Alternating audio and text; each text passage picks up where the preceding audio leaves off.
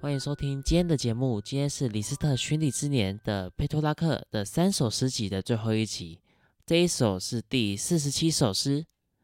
这一次的节目，你可以发现到一件事情：我选择了从最思念、最有名的第一百零四首诗，使用了类似国文所讲的倒叙法，呈现给各位观众。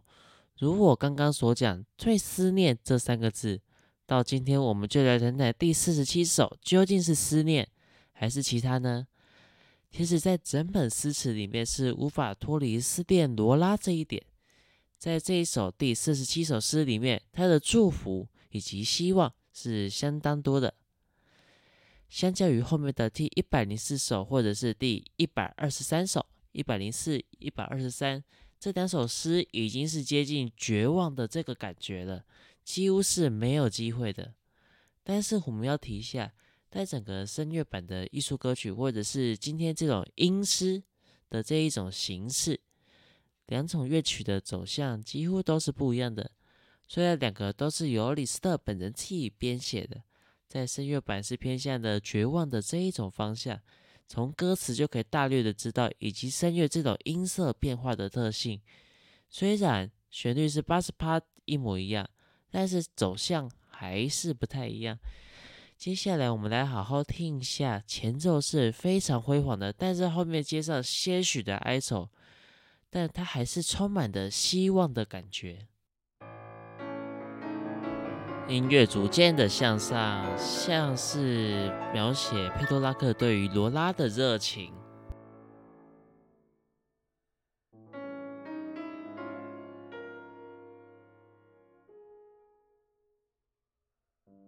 我多渴望看见罗拉啊！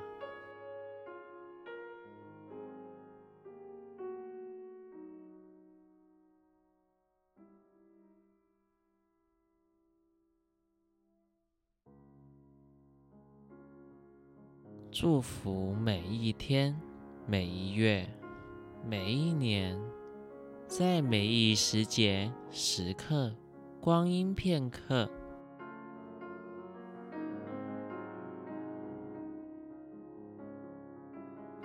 在那美丽的原野，我为一双眼眸魂萦梦牵，祝福初遇时的甜美，与爱同在，受苦不停歇。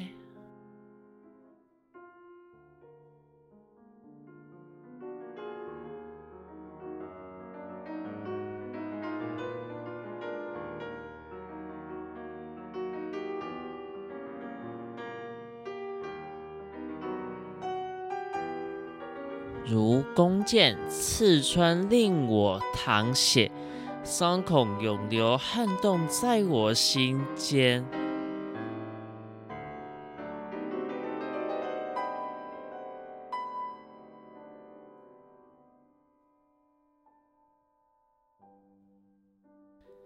祝福一切我所发出的声音。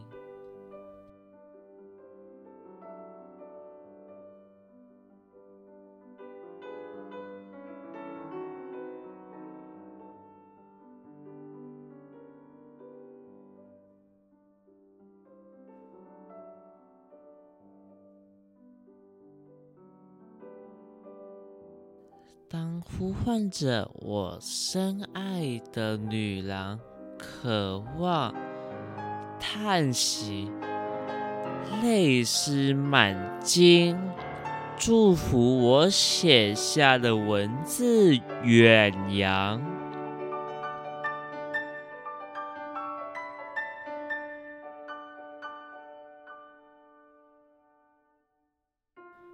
这边像是对于罗拉。的渴望，或者是怀念。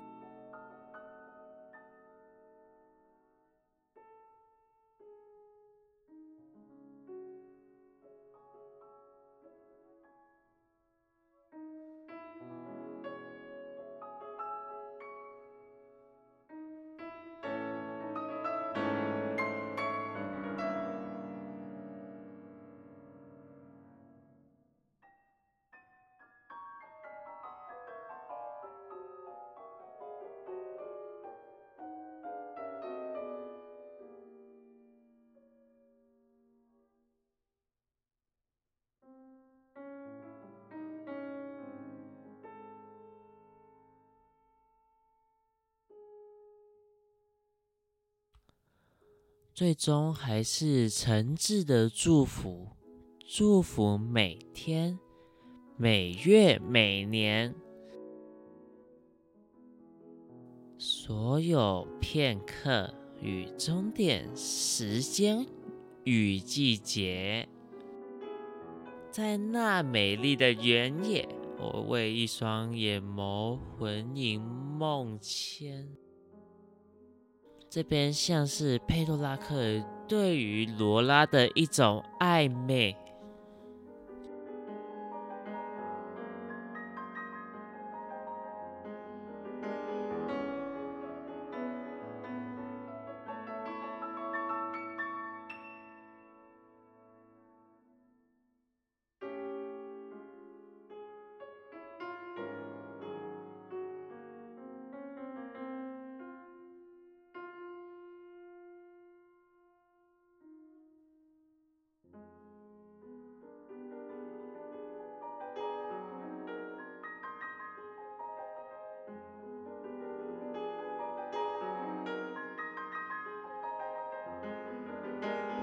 歌颂他的芳名，万古长新。我心永远属于他，没有人可以插手。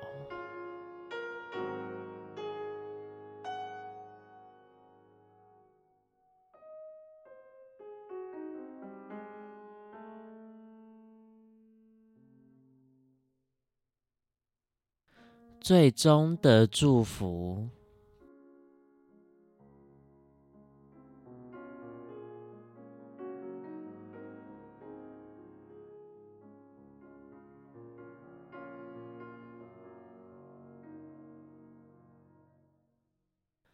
永远祝福他过得美好，身体健康。